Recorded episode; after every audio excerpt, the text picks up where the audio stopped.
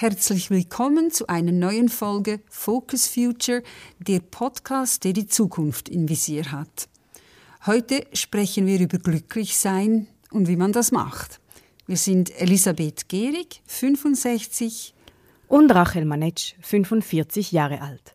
Wir sind beide an der Schwelle zu einem neuen Lebensabschnitt und uns interessiert die Frage, wie nicht mehr ganz so junge Menschen ihre Zukunft gestalten. Wir hoffen, euch mit unseren Gedanken in der Planung eurer Zukunft zu inspirieren. Ja, Elisabeth, wir schreiben Anfang Februar 2024. Das neue Jahr ist ein bisschen mehr als 30 Tage alt.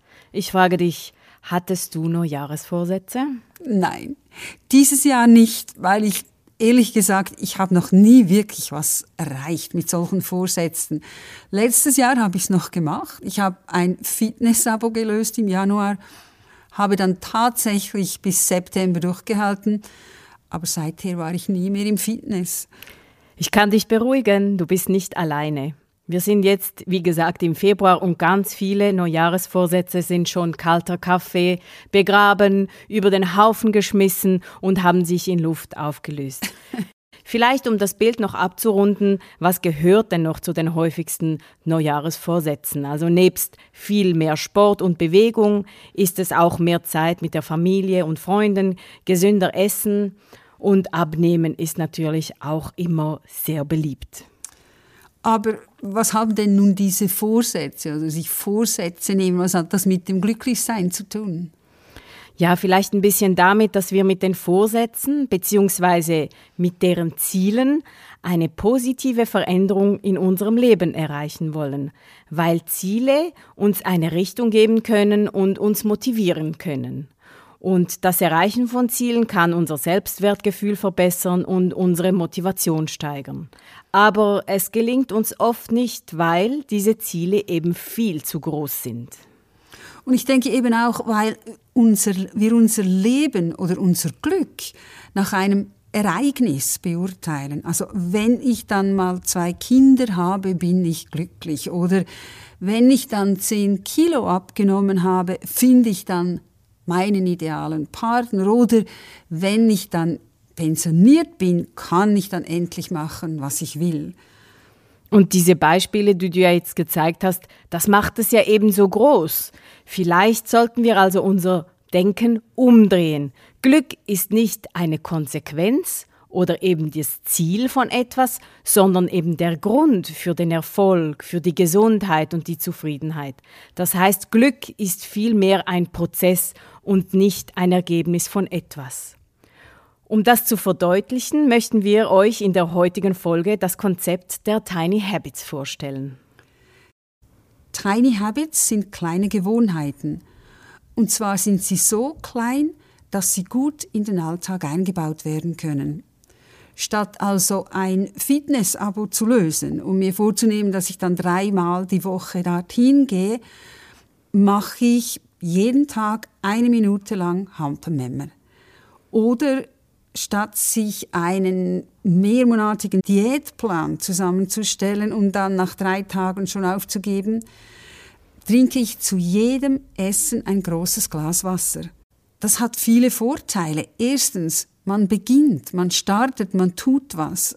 Zweitens, es kostet eine minime Überwindung, so eine kleine äh, Aktion einzubauen. Drittens, wenn man es lang genug macht, wird es zur Gewohnheit. Und viertens, man kann diese Tiny Habits natürlich auch beliebig ausbauen. Wenn wir diese kleinen positiven Aktionen regelmäßig wiederholen, helfen sie uns also, längerfristige Veränderungen in unserem Leben zu bewirken. Und das hilft natürlich unserem Wohlbefinden. Und wenn wir unsere großen Ziele, also das mit dem Fitness-Abo und der Diät nicht erreicht haben, ist das wahnsinnig frustrierend. Wir verzweifeln, wir zweifeln an uns und sind wahnsinnig enttäuscht. Wenn wir es aber schaffen, über zwei Wochen oder zwei Monate das mit dem Glas Wasser durchzuziehen, dann können wir das als Erfolg verbuchen und es gibt uns viele positive Gefühle, auch Selbstwirksamkeit. Und wir können uns sagen, hey, ich kann es schaffen oder ich habe es geschafft. Und das macht dann eben sogar Lust auf noch mehr. Diese kleinen positiven Gewohnheiten lenken also unseren Fokus auf das Gute und das Positive in unserem Leben. Negative Gedanken können so durch positive Erlebnisse ersetzt werden und uns optimistischer stimmen.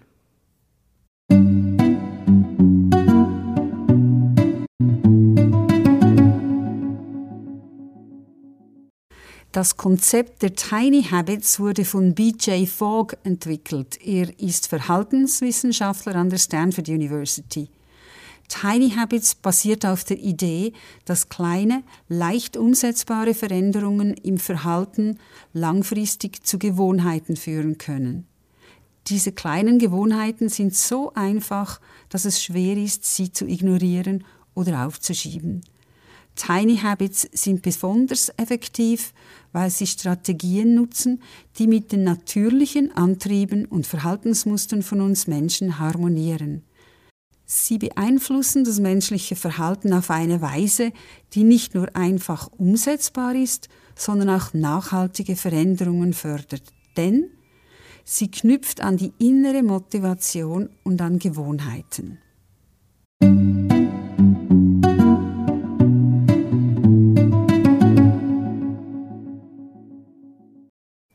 Bei den Tiny Habits geht es nicht nur um Gesundheitsthemen, sondern es ist viel weiter gefasst. Schließlich reden wir heute in dieser Folge über Glück und das kann für jeden von uns auch etwas anderes bedeuten. Bewegung zum Beispiel hat auch mit Resilienz zu tun und auch soziale Vernetzung, also Familie und Freundschaften, sind Teil unseres Glücks. Wir können also auch solche Dinge mit Tiny Habits verbessern. Gehen wir also davon aus, dass ich mich mehr bei meinen Freundinnen und Freunden melden möchte.